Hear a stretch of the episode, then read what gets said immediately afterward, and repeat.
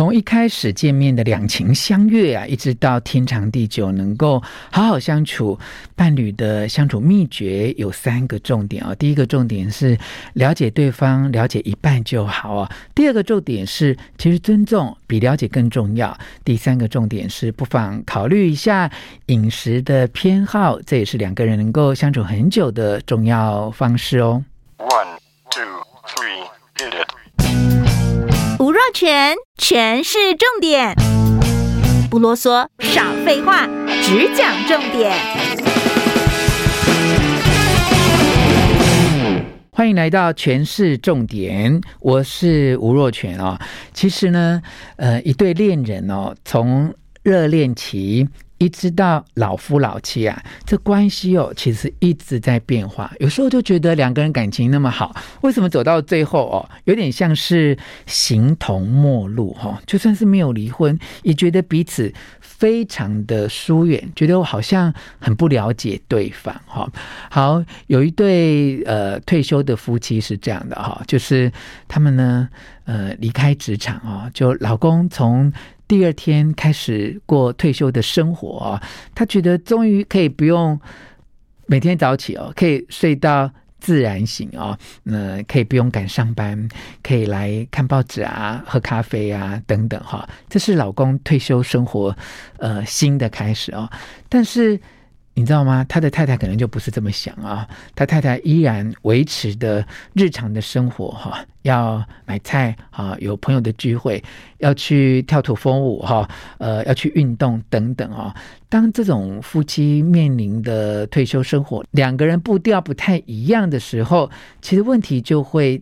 产生哦，尤其有一些老公啊，如果过去不太料理家务的话，一个人的生活就会变得有一点呃失能哈。这个失能啊，并不是呃这个行动啊，或者是上厕所的失能，而是过去呢可能要上班，把很多家事都交给太太哈，等到自己不工作之后。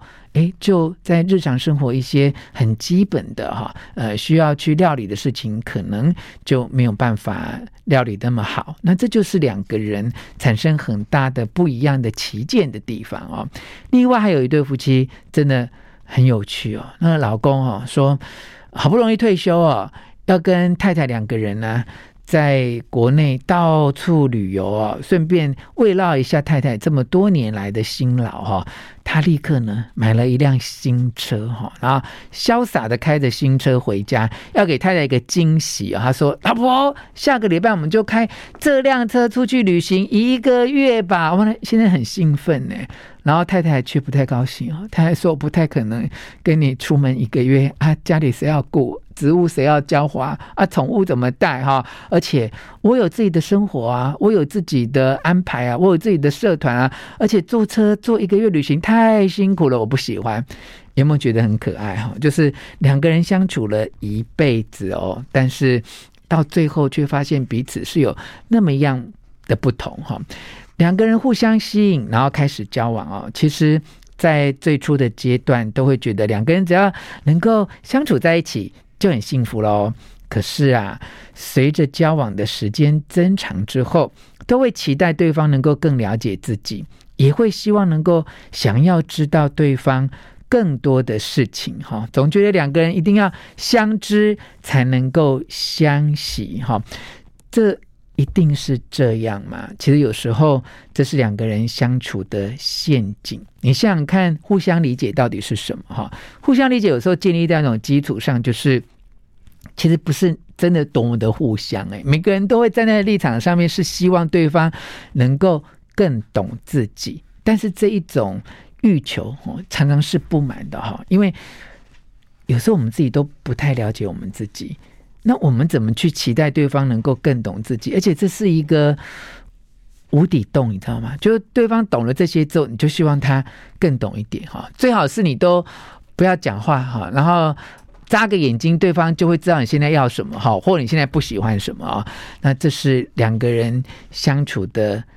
另外一个陷阱啊，所以这边呢要提醒大家哈，就是跟相爱的人互相理解当然是很重要的，但是不能因为你想要互相理解，就借由这个互相理解想要去掌控一切啊。其实两个人相处在一起啊，尤其是夫妻之间或情侣之间呢、就是理解一半就够了。哈，就是你不要要求一定要全部理解，因为当你要求全部理解，这个期待值很高哈。那理解一半。其实这理解的一半就足够你们好好生活在一起。那不理解的时候怎么办？可以用讲的嘛，可以用沟通的嘛，哈，不一定要完全都要百分之百的理解，然后全部都要靠默契，哈。有时候这是一个很高的标准，哈，尤其是年轻的朋友，有时候在热恋期开始就太急着要互相了解，那你要慢慢知道说，其实了解不是必然，也不是必要，哈，呃，沟通。比较呃，能够让你们不了解的部分，也能够在生活当中呃过下去嘛，哈，这是给大家的一个提醒哈。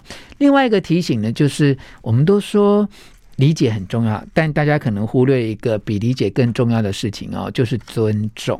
好，我虽然不够理解你，但我至少尊重你们，哈，因为我们刚才讲说要沟通啊，其实所有的沟通都必须要站在。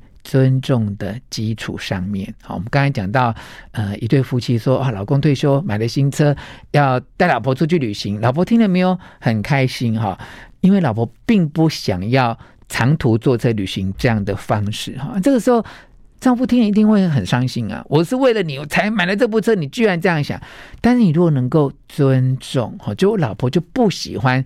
坐长途的车，哈，他可能会头晕啊、不舒服啊、关节痛啊、臀部痛啊、大腿痛啊等等啊。那你如果能够站在尊重的角度，也许太太喜欢坐火车啊，他比较喜欢跟朋友出去玩啊，他开心就好。这个时候你要学会去尊重对方，去成全对方，而不是去要求对方所有的价值观都一定要跟你一样，哈。所以我们就呃告诉呃你，就是尊重。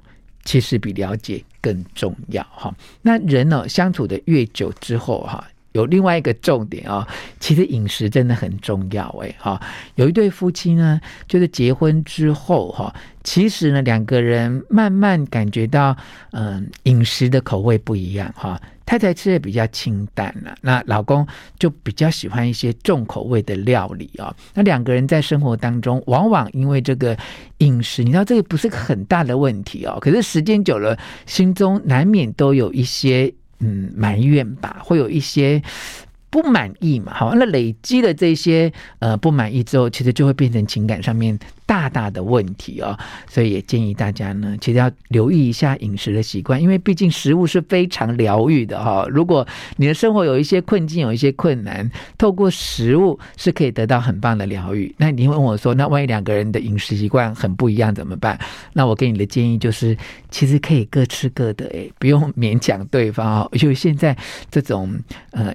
外送啊，外卖很方便嘛，哈，就是。